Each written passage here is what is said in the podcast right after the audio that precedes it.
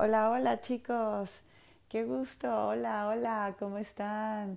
El día de hoy, ay, les comparto que, que son las nueve de la noche y voy saliendo de mi clase de yoga, la verdad súper contenta, aparte estuvo muy divertida, eh, la energía súper linda, eh, es un grupo, nosotros estábamos presenciales y había otro grupo online, entonces es algo súper diferente, algo nuevo a lo que nos hemos ido eh, adaptando y, con lo que estamos fluyendo y la verdad es que encuentras, una, encuentras que es una experiencia diferente, eh, pero también muy enriquecedora, ¿no? Cuando uno fluye con todos los cambios, pues la verdad es que te van enseñando muchísimo, mucho, realmente eh, en, esas, en esas pequeñas pérdidas es exactamente donde uno aprende muchísimo y donde saca realmente lo que, lo que está dentro de nosotros, ¿no? Entonces, la verdad es que muy contenta, eh, como les menciono, es la primera vez que voy a grabar en la noche. Eh, la verdad, hoy es, eh, hoy es un día diferente, es un día diferente en el que pues estoy practicando todo lo que predico y, fluyendo con, con, lo que se me presenta ¿no? el día a día. La verdad es que este podcast estaba pensado para compartirlo con, con Vale, pero las circunstancias del día o las, los planetas no se alinearon a nuestro favor y, y lo voy a hacer yo eh, sola. Eh, ya tendremos eh, en el futuro una oportunidad de volver a compartir. La verdad que nos divertimos muchísimo haciéndolo, pero hoy no toca así. Entonces, bueno, la verdad es que estoy súper contenta. la idea era platicarles acerca de un libro que leímos, que nos gustó muchísimo y como ya estaba preparado ese tema, pues yo se los voy a compartir. Em, aparte, la verdad se me hace un tema como, no sé, como muy ad hoc a todo lo que nos está sucediendo ahorita y como de esos pequeños recordatorios que te van cayendo de repente y, y que te van dando como ese material que necesitas como para seguir adelante cuando, cuando de repente la vida te va presentando situaciones que tú no esperabas, ¿no? Ya hemos hablado en algunas otras ocasiones de, pues de cuando tenemos expectativas, cuando estamos esperando que algo suceda y, y, la verdad es que esa es una forma segurísima de sufrir porque pues no está en nuestro control, ¿no? O sea, no tenemos el control de lo que va a suceder. Entonces es realmente como pues una, una batalla perdida de antemano, ¿no? Muchas veces sí se nos da, pero otras no. Y solo cuando soltamos el control, eh, pues es la única forma eh, que podemos sanar. Em, cuando vamos realmente fluyendo con todo lo que la vida nos va presentando. Entonces, este libro está súper padre. Eh, se llama Amar y Dejar Ir. Es de Rachel Braden. Es, ella es una sueca que vive en Aruba practica yoga. De hecho, su nombre en Instagram, porque es así como bastante famosa en Instagram, se llama Yoga Girl, la chica del yoga. Em, es, una, es una chava eh, que, que, bueno, en su caminar resulta que acabó viviendo en Aruba. Entonces, eh, ella tiene ahí una, una, escuela de yoga y bueno, ya hace, hace retiros eh, periódicamente y escribió un libro. ¿Por qué escribió un libro? Bueno, eh, definitivamente, pues obviamente porque era una persona a la que eh, su vida la fue llevando a través de, las redes sociales a una popularidad en la que se le propuso escribir un libro, pero sobre todo para compartir una experiencia de vida eh, súper fuerte. A mí se me hizo un libro súper bonito, no es algo em, extraordinario lo que le pasó a ella, son cosas que vivimos pues la verdad es que todos y todos podríamos escribir un libro de nuestra vida y todos podríamos eh, contar y compartir con el mundo todos los logros que hemos ido superando, eh, no sé, también pérdidas fuertes, enfermedades, eh, como hemos, muchos de nuestras personas cercanas han superado enfermedades, como otros han perdido a lo mejor un esposo, una esposa, eh, han pasado por divorcios, eh, los hijos se van, o sea, un montón de, situaciones pues que la vida nos va presentando, ¿no? O sea, eh, la verdad que esto no es estático. Entonces, todo esto, pues la verdad es que todos podríamos compartirlo, pero ella a través de su popularidad y, de que se les va presentando la, oportunidad, pues lo hace, comparte de su, su experiencia de vida y la verdad que está súper bonito. Hay algunas cosas en las que yo me identifiqué muchísimo con ella. Eh, otras que me recordaron cosas que me han sucedido y otras que me han enseñado muchísimo. De todos podemos aprender y, ella obviamente pues a través del yoga ha encontrado también mucha paz, ¿no? O sea, mucha conexión, mucha presencia, mucho estar en el aquí y el ahora. Eh, que, que, bueno, el yoga a través de la respiración, eso es lo que hace, ¿no? Como, como dejarte en, en un lugar y, y, no tener una vía de escape, ¿no? Que bueno, eso, eso, lo vamos a ver ahorita. Entonces, por eso es que habíamos escogido este libro. Eh, es de este libro que les quiero platicar. Yo lo dividiría como en tres partes. Yo lo dividiría en la parte de, toda su historia, eh, cómo, cómo, fue creciendo, cuál es su historia con su mamá, eh, cuáles, eh, cuáles son sus vivencias y por qué ella pues termina viviendo en Aruba, ¿no? Resulta que ella cuando era chica, su mamá a los cinco años intentó suicidarse cuando ella tenía cinco años. Entonces, eh, para ella eso fue como un parteaguas súper fuerte en su vida, muy intenso, muy dramático eh, y muy doloroso. Poco a poco, pues estaba muy chica y no entendía realmente lo que pasaba, pero pues su mamá empezó a tener como como esos altibajos emocionales súper fuertes y, empezó, y bueno, tuvo diferentes eh, relaciones que, que pues no la hacían como muy estable emocional, ¿no? O sea, no, era una, era como si fuera una niña educando pues niños. Entonces eh, Rachel eh, fue creando una personalidad rescatadora una personalidad súper responsable, ¿no? O sea, se sentía responsable de su mamá, se sentía responsable de, de sus hermanos, ella sentía que, que, por su culpa su mamá había tratado de suicidarse, y entonces ella empieza a, a crecer con esa mentalidad y con esa eh, creencia en la culpa, y, y empieza a darse cuenta que todo el tiempo está al pendiente de que su mamá no se vaya a quitar la vida, ¿no? Entonces a los 12 años eh, ella empieza a tomar, empieza a fumar, empieza como con esa parte de, muchísima rebeldía, a pesar de que había sido una super alumna y había sido una, hija como modelo, como muy demasiado responsable, como cargando siempre a su hermanita más chica y después, digo, a su hermano más chico y después a otras hermanas, porque luego la mamá tuvo otras hijas, el papá también tuvo, eh, creo que cuatro hijos, también con, con, chavas muy chicas, muy jóvenes.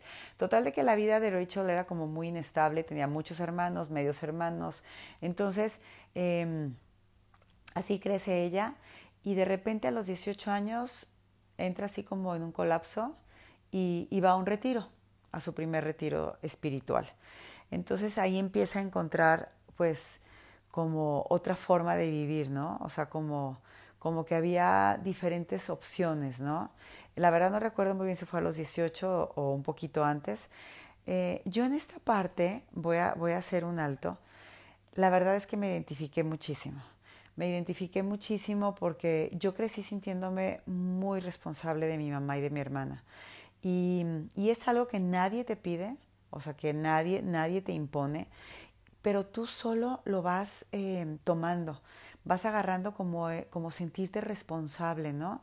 Y no sé en qué momento sientes que si tú haces lo mejor posible o haces todo, todo, todo, todo, todo lo que esté a tu alcance, tú puedes hacer que, en mi caso, que mi mamá no tomara o que mi mamá estuviera contenta, que mi mamá fuera feliz, que pudiera sobrepasar la pérdida de mi papá, ¿no? O sea, la muerte de mi papá. Entonces, la verdad es que cambia completamente la perspectiva de tu vida, cambia completamente la forma en cómo, cómo, cómo te ves a ti mismo y cómo ves a los demás. De hecho, te pierdes, o sea, pierdes, te pierdes en, en, el no saber quién eres realmente, porque ya no eres pues como solo la hija, eh, no eres solo la hermana. Yo les comentaba alguna vez que, que la verdad es que yo me convertí como en el papá de mi hermana y, y la verdad era como, ay, como diosa, porque yo trataba como de regañarla, como de imponerle límites que yo veía que mi mamá a lo mejor no le ponía, eh, o de estar como mucho para ella, o cuidarla muchísimo, o protegerla, que no le fuera a pasar absolutamente nada. Entonces nuestra relación se tergiversó. O sea, en vez de ser así como cómplices, como amigas, como divertirnos como hermanas, pues nos convertimos en eso, como tipo en papá e hija, ¿no? Y con mi mamá, la verdad es que era muy feo. Era muy feo, desarrollé una codependencia impresionante desde muy chica. Rachel habla mucho de la codependencia, habla mucho de esa parte de sentirse siempre responsable de sus hermanos, siempre responsable de su mamá, siempre estar pensando en que su mamá iba a morir.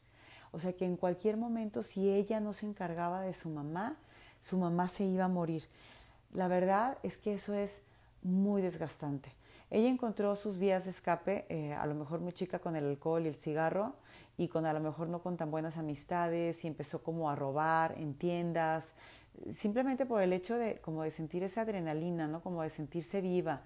Em, son conductas que vamos eh, adoptando, eh, pues como autosaboteadoras, ¿no? O sea, es como para, para, hacernos daños a nosotros mismos. Es, es esa parte que yo les he mencionado mucho, que para mí fue así como mágica de curso de milagros, que es acabar con la culpa que te lleva a estar haciendo cosas que son dañinas para ti mismo, ¿no? O sea, es como autocastigarte al tú sentirte culpable. Entonces, poco a poco las vas liberando. Para mí, eh, para mí, curso de milagros en ese sentido ha sido mágico ha sido lo único que en mí realmente ha terminado como con esa culpa, como con ese, mm, como con ese deseo, de, no deseo, como con esa necesidad de siempre estar queriendo rescatar a alguien y si no lo lograba hacer, como sentirme culpable. Entonces ella va a su primer retiro y empieza a darse cuenta eh, pues que puede vivir de otra forma. ¿Se acuerdan que yo les platicaba del libro que leí, el, mi primer libro de Anthony de Melo, de Ligero de Equipaje? Que, eso fue para mí, o sea, despertó algo como de, ay, sí se puede vivir de una manera diferente. Curso de Milagros diría, quiero ver esto de una forma diferente, ¿no? Entonces, em, ella se va, se va de Suecia y se va eh, de viaje porque unos amigos la invitan de mochilazo a Costa Rica. Resulta que, que se queda en Costa Rica, eh, descubre que que pues puede vivir de una forma distinta, quiere huir de su casa, quiere, quiere salirse de todo ese eh, medio que, la enferma, ¿no? Entonces empieza como, como su recorrido y, bueno, empieza a darse cuenta de, muchas cosas que, uno se empieza a, que empiezas a ver poco a poquito. Mm, pasan años en tu vida en los que eh, tú eh, resistes, resistes a la oscuridad que eso es lo que te mantiene alejada de la luz. Un día por ahí leí en un libro eh, que está un, un señor buscando sus llaves en la noche y llega a su vecino y le dice, ay, em, no sé, fulanito, ¿qué estás haciendo? Ay, estoy buscando mis llaves. Ay, ¿se te cayeron aquí, por aquí? Y le dice, no, se me cayeron allá atrás. Pero donde él las estaba buscando había muchísima luz. Entonces le dice su vecino, pero ¿por qué las buscas aquí si se te cayeron de aquel lado? Le dice, ah, porque aquí sí hay luz y allá está oscuro. ¿Se dan cuenta cómo siempre estamos buscando en los lugares más fáciles, donde tenemos luz y nos cuesta mucho trabajo acercarnos a la oscuridad? Y es exactamente en la oscuridad donde tenemos que llevar la luz, porque donde hay luz no se necesita más luz. Tenemos que irnos a esas partes oscuras. Entonces ella empieza a ver, así como como yo, pero a lo mejor pues no con, tanta ayuda porque pues ese retiro para ella fue así como muy esclarecedor de que debía buscar exactamente en su sombra. Ahí es donde tenía que empezar a buscar, ¿no? Entonces ahí descubrió que, los problemas no son problemas. Eh, el problema es resistirnos al problema. Ese es el problema. Fíjense, los problemas toda la vida los vamos a tener. Vamos a tener dificultades, vamos a perder un trabajo, eh, vamos a, tener problemas económicos, probablemente tengamos problemas de pareja, eh, probablemente perdamos un ser que amamos muchísimo, tengamos eh, problemas a lo mejor con nuestros hijos, con amigos. No sé, ahora con todo lo que está sucediendo, pues es un problema mundial. Los problemas siempre van a existir. El asunto o el problema, valga la redundancia, es que nos resistimos a lo que está sucediendo. Y, la verdad es que yo aprendí este fin de semana algo súper padre que queda muchísimo con todo este tema y, y, me muero por compartírselos porque de verdad fue algo súper padre y si estoy aquí compartiéndoles ya se los he dicho muchísimas veces y se los voy a repetir. Uno es porque me gusta muchísimo compartir lo que a mí me funciona. De verdad, siempre lo he hecho y lo voy a seguir haciendo. Todo lo que a mí me funcione, yo se los voy a compartir. Y lo que no, también se los comparto para que vean que a lo mejor no es necesario probarlo, porque yo se los digo sinceramente, esto no me funcionó, pero igual a ti te funciona, todos somos distintos, ¿no? Eh, la otra es porque yo quiero seguir aprendiendo, porque yo quiero seguirme recordando esto que yo les estoy diciendo a ustedes, porque a veces se nos olvida, se nos olvida la capacidad y el potencial que tenemos para poder surfear las olas o los tsunamis que se nos presentan en la vida. Precisamente ese es el, nombre del taller que tomé este fin de semana con unas compañeras em, eh, con esta nueva modalidad online. Eh, surfear la ola, surfear la ola de las emociones. Nosotros estamos tan acostumbrados a querernos salir inmediatamente, a escaparnos del dolor. Y, por eso yo les hablaba ahorita del, yoga, porque el yoga te enseña a respirar a través de la incomodidad, moviéndote a través del dolor. Y así eh, no tienes una salida de escape, o sea, sin tener una salida de escape. O sea, te quedas, te quedas respirando, observando, sintiendo, permitiendo que, ese dolor, esa incomodidad que estás sintiendo, vaya pasando. Todas las emociones que sentimos, absolutamente todas, el dolor, la ansiedad, el miedo, eh, las pérdidas, cualquier emoción, cualquier emoción que sientas, no luches con ella. De verdad, no luches con ella, vívela, siéntela, ríndete ante ella, respira profundamente, abre tus brazos, dale la bienvenida, abrázala y déjala ir, porque esto te permite dejarla entrar la luz a tu vida. De verdad no tienen idea del poder que tiene esto. Yo les comparto y les he compartido que yo tuve una, una eh, depresión postparto y mi depresión postparto eran crisis de ansiedad fuertísimas. Yo no tenía estas herramientas en ese momento. Yo no sabía que luchando contra esas ondas de ansiedad lo único que hacía es fortalecerlas, porque con lo que te resistes, o sea, a lo que te resistes persiste. Y, y la ansiedad Em, se puede manejar. Yo sé que a lo mejor se los estoy diciendo y alguien de ustedes dice, no, eso no es posible, pero se los juro, yo que lo he vivido y que ahora en este taller tuvimos la oportunidad de a través de posturas prolongadas, o sea, sostenidas por un tiempo muy prolongado, eh, entrar, yo entré en una, en una eh, como crisis de ansiedad muy parecida a las que había vivido hace años atrás, que me recordaron lo que, lo que sentí en ese momento, a través de quedarte, de respirar una y otra vez. Ojalá pueda transmitirles en este momento que la respiración es la clave, la clave en todo lo que nos suceda. La respiración es lo que nos trae al aquí a la hora, es como un amarre a nuestra mente. Y en este momento no hay sufrimiento, en este, en este preciso momento. Puedes estar sintiendo una incomodidad espantosa, puedes estar sintiendo un dolor terrible, puedes haber perdido a un ser querido muy cercano a ti. Y obviamente vas a pasar por un proceso de duelo que en cada persona es muy distinto.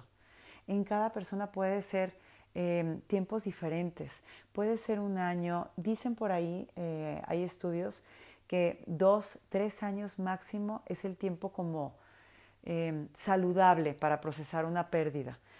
O sea, un duelo bien llevado, un duelo bien procesado. Más allá, pues ya tienes que, atenderlo, ¿no? O sea, digo, de hecho debería ser acompañado todo el tiempo, que para eso hay profesionales que nos pueden ayudar a superar esas pérdidas.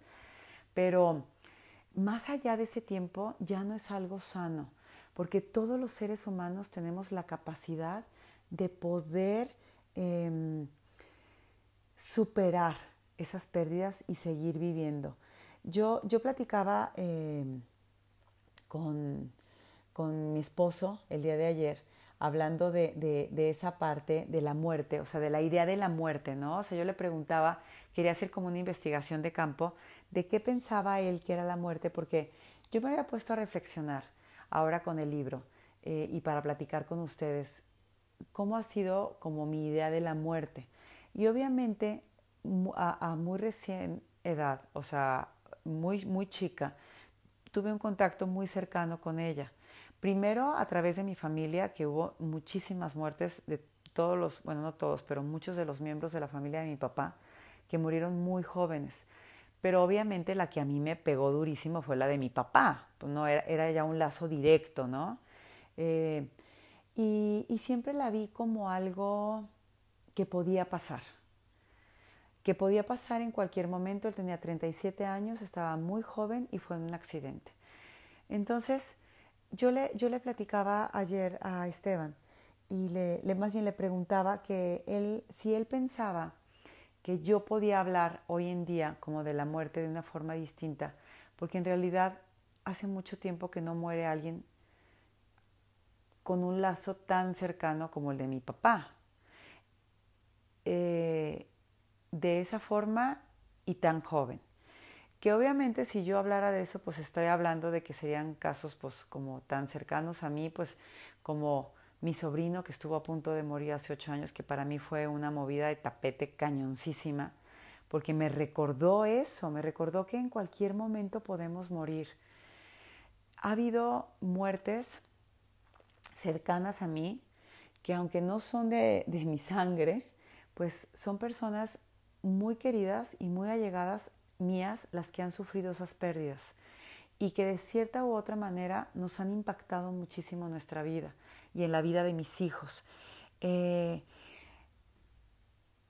esas esas eh, pérdidas de personas tan jóvenes, tan, tan jóvenes, y en forma tan repentina, que no fue una enfermedad, que pudo haber sido un accidente eh, automovilístico, que pudo ser un accidente en casa, eh, que, pudo, que pudo ser a lo mejor, eh, no sé, mm, se me ocurre un secuestro, cosas tan fuertes como un secuestro.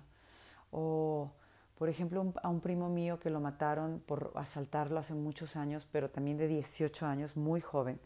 Son esas muertes las que te mueven por completo y te recuerdan que hay que vivir.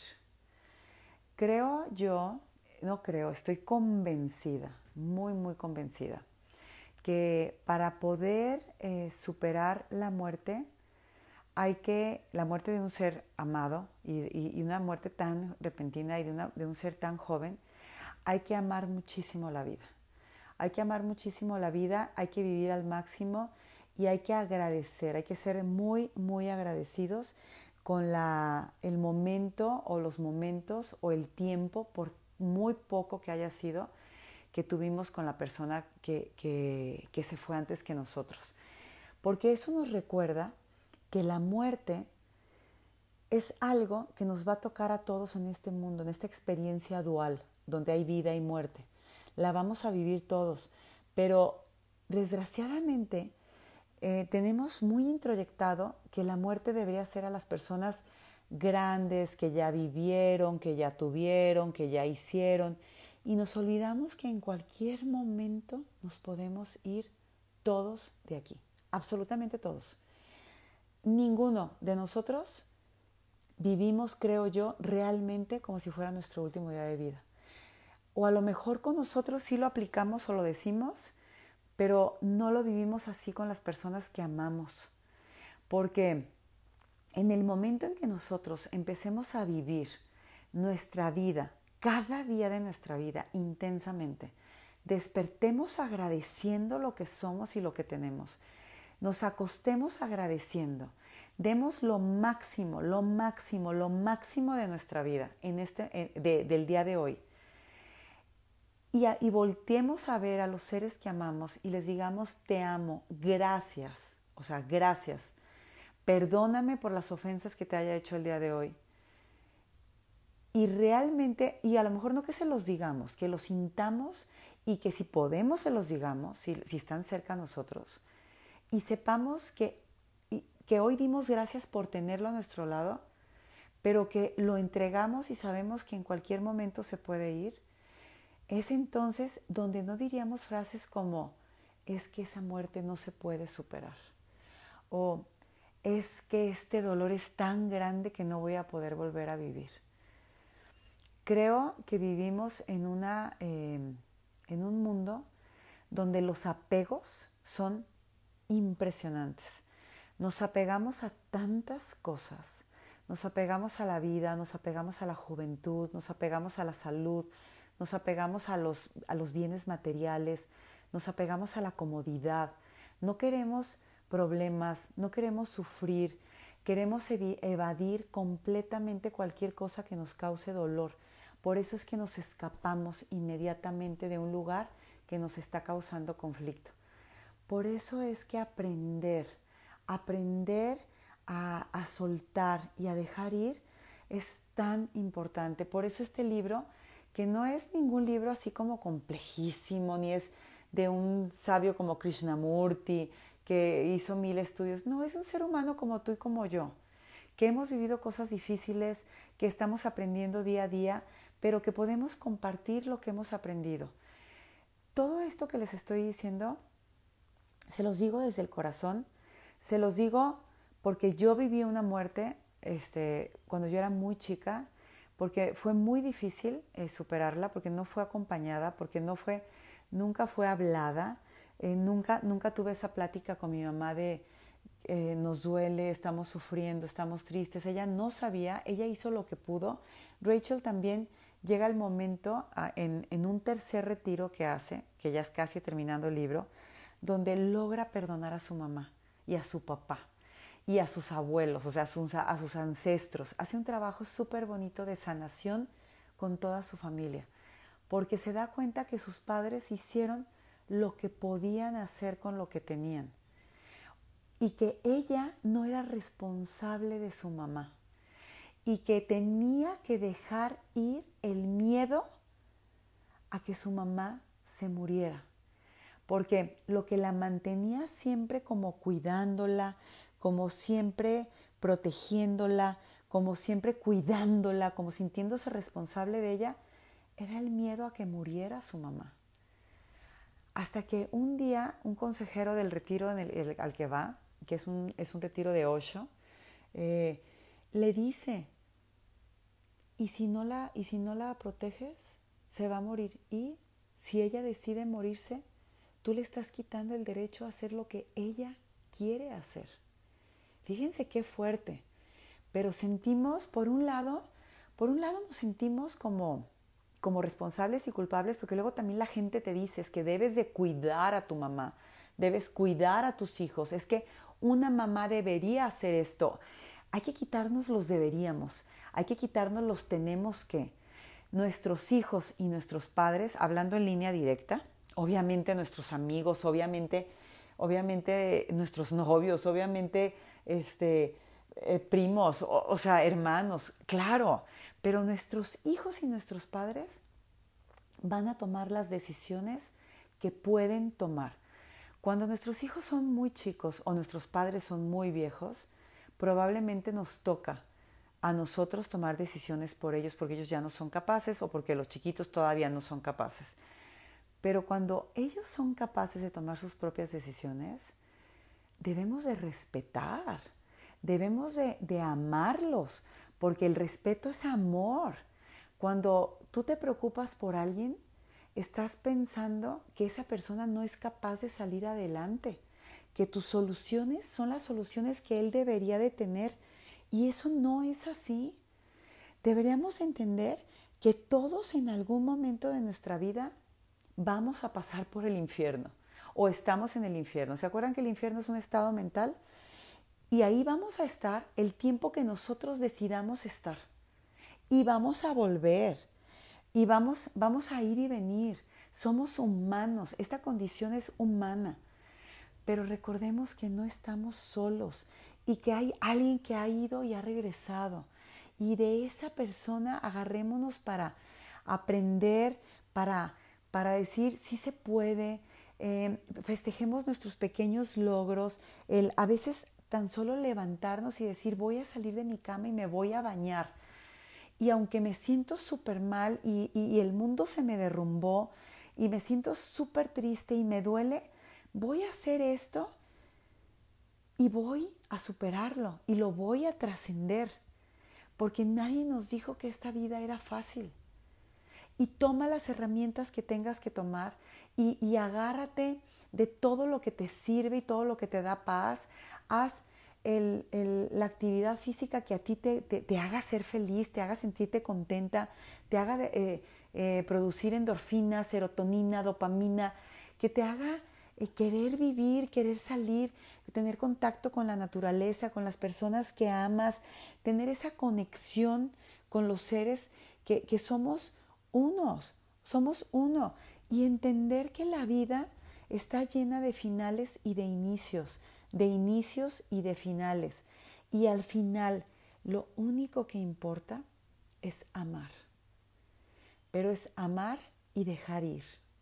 Amar y dejar ir amar y dejar ir. No somos dueños de nada ni de nadie. Este momento es perfecto. Este, este momento es perfecto. La persona con la que estás en este momento es perfecto. Es perfecta para ti. Porque es la que te va a enseñar, es la que te va a dar lo que tú necesitas aprender, lo que tú necesitas recibir en ese momento. Recuerden que Curso de Milagros nos dice que a través de las personas es como nosotros nos sanamos a nosotros mismos, porque ellos nos están reflejando todo eso que nosotros a veces no podemos ver, no podemos ver.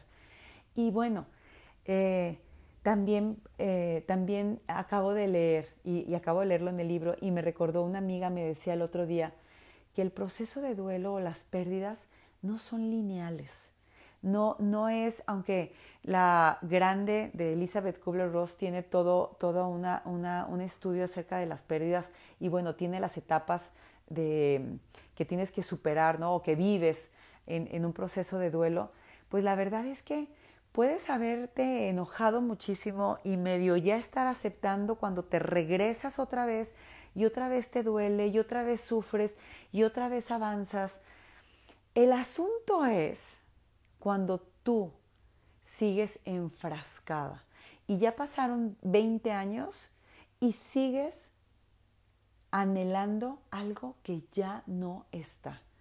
Ahora, algo bien padre que yo he aprendido con Curso de Milagros y que, y que vamos a ir viendo poco a poco y que ustedes se van a ir dando cuenta, es que solo lo real es verdadero y el amor es verdadero y es real. Entonces, eso es lo único real. Y si eso es lo único real, entonces no se acaba. El amor no se puede morir, nunca muere. La muerte es solo un espacio súper amplio que se llena de todo el amor que dejan los que se van.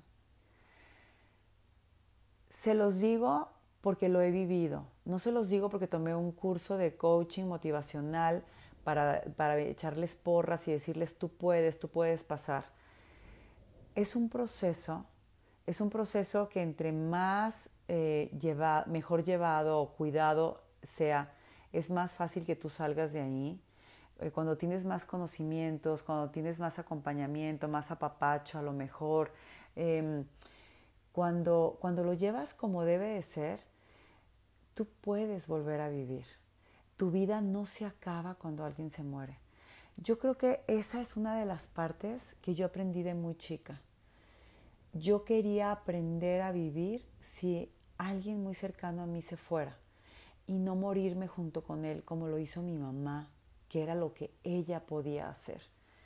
Eso era lo que ella podía hacer y lo que yo aprendí de eso era que yo eso era lo que no quería hacer. Entonces, como que para mí siempre ha sido muy importante em, vivir, amar, disfrutar, gozar, pero no apegarme. Y, cuando me doy cuenta de que me estoy apegando, pues me doy cuenta, respiro y suelto, y entrego, y dejo ir. Mis hijos no son míos. A pesar de que tengo una relación tan cercana con mis hijos y mi esposo, em, muy, muy, muy, muy, muy, muy eh, cercana con Vale, los amo con toda el alma, pero respeto su individualidad y sus vidas. Y cuando ellos se vayan, voy a ser la más feliz de que lo hagan. Ellos tienen que hacer su vida.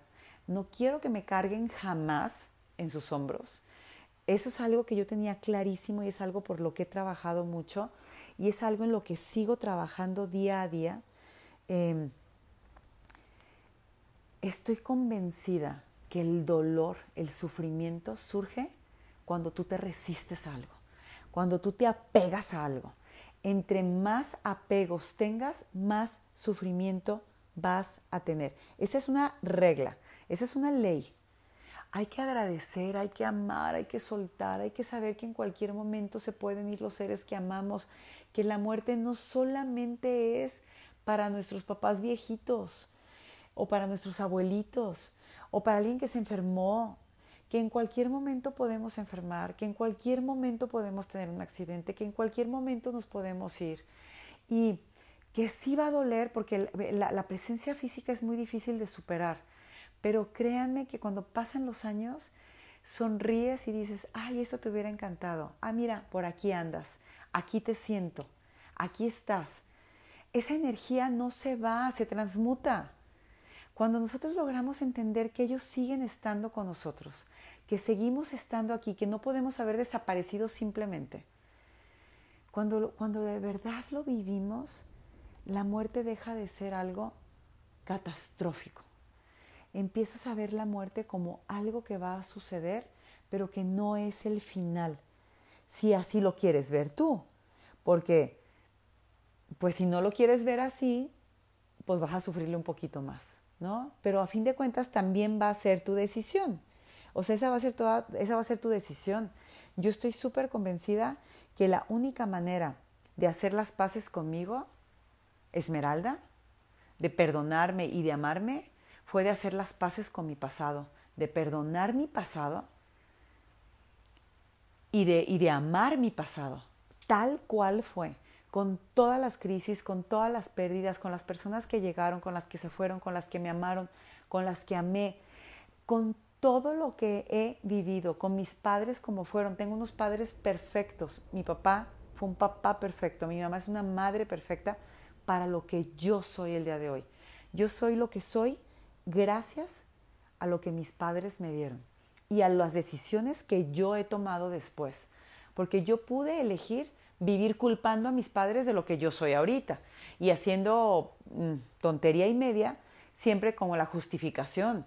Pero el día que te das cuenta de que no, no, no vas a estar este, justificando las cosas que haces, porque eso es como como súper a gusto, ¿no? O sea, tú vas a estar justificando las cosas que hiciste, eh, culpando a los demás, ¿no? El dolor no es una excusa para actuar como estúpidos, dice el libro. Esa frase me encantó. El dolor no es una excusa para actuar como estúpidos. O sea, no se vale ir por la vida hiriendo y, dañando a las personas que están a nuestro, a nuestro lado y a los, a los que nos vamos encontrando en el camino. O sea, esa no es una excusa. Cuando tú ya eres consciente, tú sabes que ya no vas a poder culpar a nadie y vas a responsabilizar de tus actos absolutamente a nadie.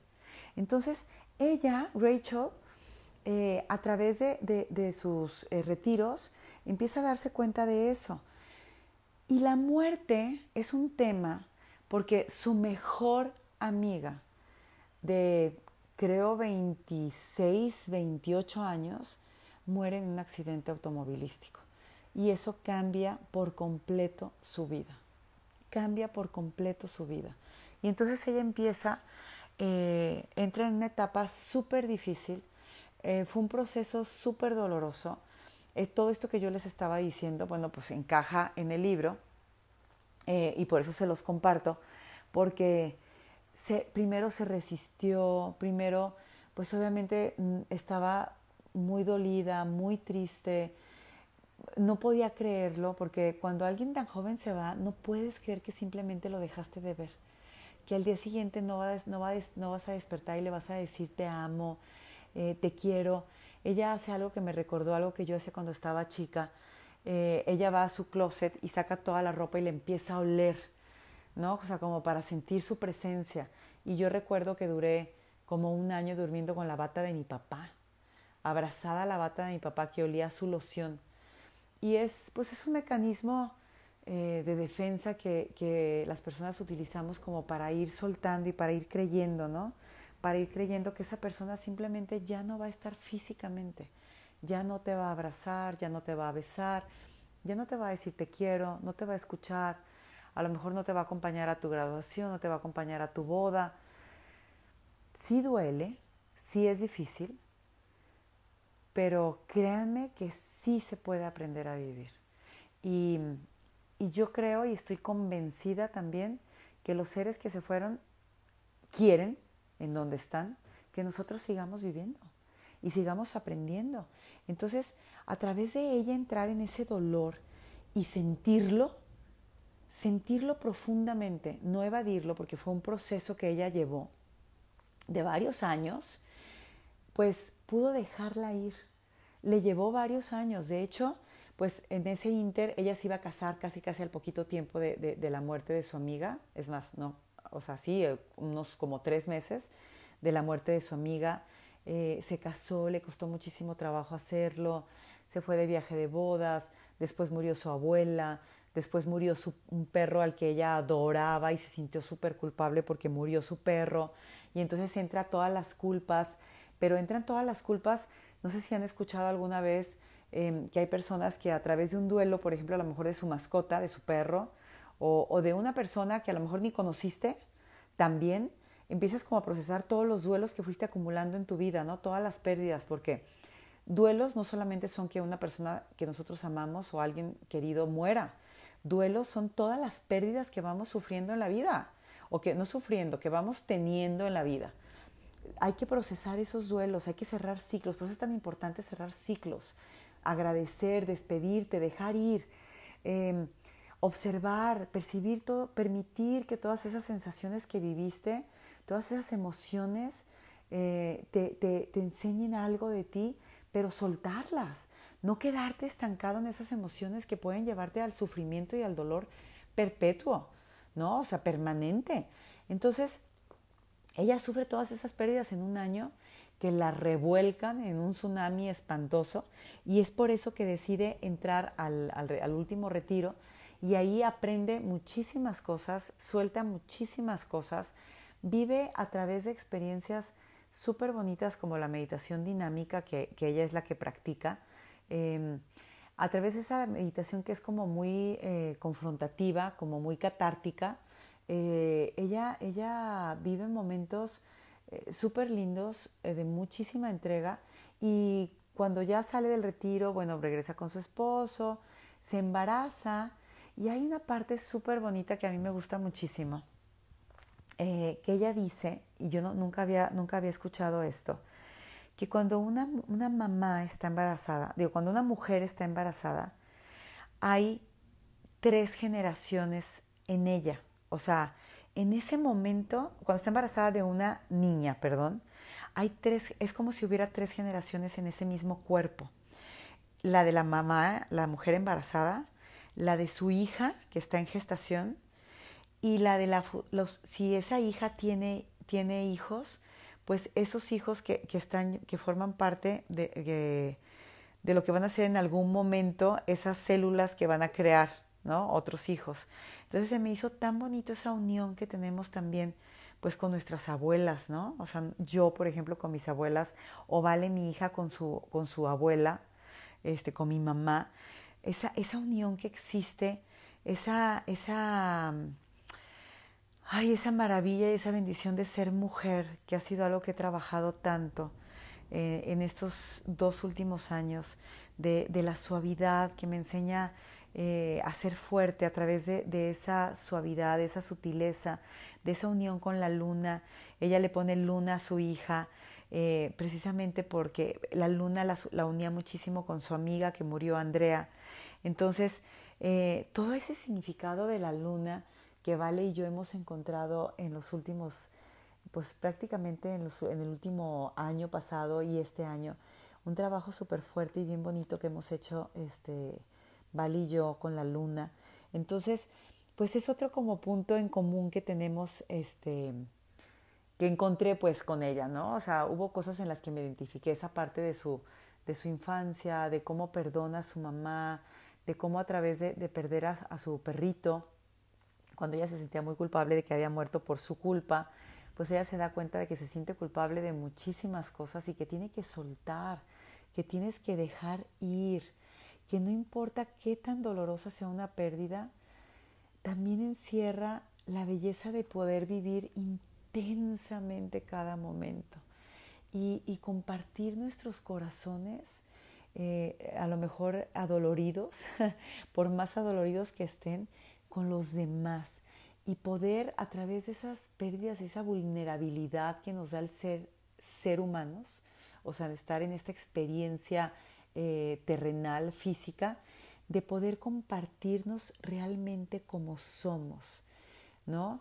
Que, estamos haciendo nuestra tarea, que estamos aprendiendo, que va a haber momentos muy bellos, que va a haber momentos dolorosos, pero que nosotros podemos decidir cómo los vamos a vivir. Y hay algo súper bonito que me gustó muchísimo del libro, eh, que se me hizo así como, no sé, súper padre y que con, esas, con eso quisiera como, como cerrar acerca del libro, que dice que la lección más importante que le enseñó Andrea, su amiga, o sea, la, muerte de su amiga, eh, fue a no escapar.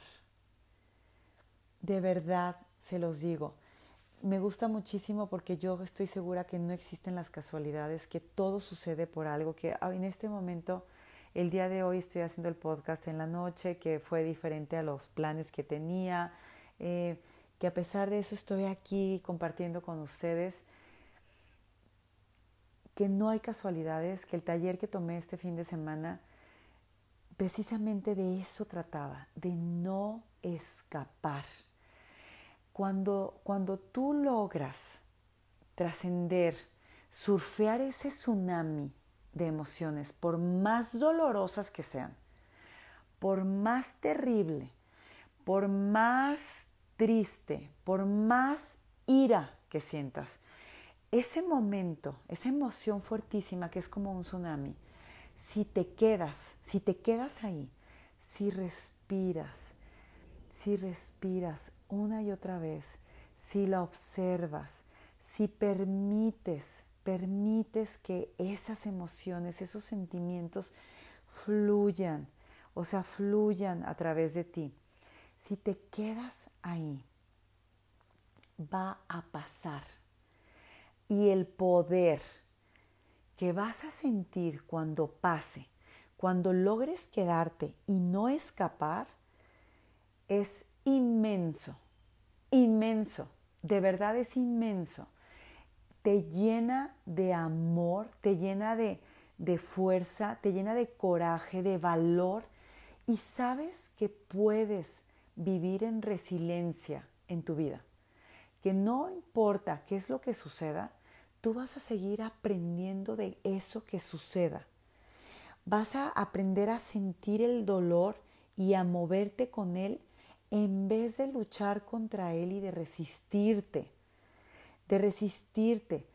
Y la cosa más bonita que va a llegar en ese momento es que vas a aprender a rendirte, a rendirte ante el Padre, ante Dios, ante el universo, ante esa conciencia universal, superior, inteligencia divina, conciencia, llámala como tú la quieras llamar, hacia ese poder inconmensurable y vas a pedir ayuda. Vas a entregar absolutamente todo. Lo vas a entregar. Hoy nos decía eh, mi super maestra hermosa de yoga algo súper bonito. Entrega todo lo que vayas sintiendo a tu práctica. Mi mamá, con sus palabras y dentro de nuestra religión católica, nos decía y me decía, hija, entrégale este sufrimiento a Dios. Hasta hoy entiendo qué significa eso. Entrega es suelta, vívelo, entrégalo, déjalo ir. Entrégalo y pide ayuda. Pedir ayuda es uno de los actos de humildad más hermosos que existen. Porque cuando pides ayuda te abres, te abres humildemente a, soltar, a, a fluir, a dejar ir, amar y dejar ir. Es un libro súper bonito de Rachel Braden. Voy a dejárselos eh, en, la, en, la, descripción del podcast. Eh, de verdad, de esos libros que, que, te hacen llorar en diferentes partes, em, que te hacen sentir una emoción enorme, que te hacen recordar que todos somos seres humanos, que todos somos, vivimos experiencias eh, en esta vida que nos causan miedo, que, que nos causan sufrimiento, que nos causan dolor, pero entender que cuando nos resistimos a algo, eso solamente va a persistir, que, que cuando dejamos de luchar es cuando podemos realmente encontrar la sabiduría de lo que estamos viviendo. De verdad es, es algo súper bonito, súper, súper, súper bonito. Yo les he hablado muchísimo que Curso de Milagros es un entrenamiento mental. De la otra parte que no les he hablado y, que yo creo que va implícita, pero pues a lo mejor quiero cerrar con eso el día de hoy, es más, no a lo mejor, quiero cerrar con eso el día de hoy, es cuando una mente entrenada escucha su corazón, se vuelve una mente compasiva. Y una mente compasiva es una mente que vibra en el amor, que vive en el amor, que da amor y recibe amor. Todos pasamos por momentos difíciles. Todos somos uno, todos podemos unirnos a través de la oración, todos podemos ayudarnos, todos podemos apoyarnos. Aprendamos a pedir ayuda no solo al Padre, aprendamos a pedir ayuda a los seres que nos rodean, demos ayuda, hagamos de este un mundo mejor. Les deseo de todo corazón que tengan una noche hermosa, quien escuche el día de hoy, que tengan una mañana divina, una tarde fabulosa, una semana espectacular y una vida llena de amor. Amemos y dejemos ir. Besos.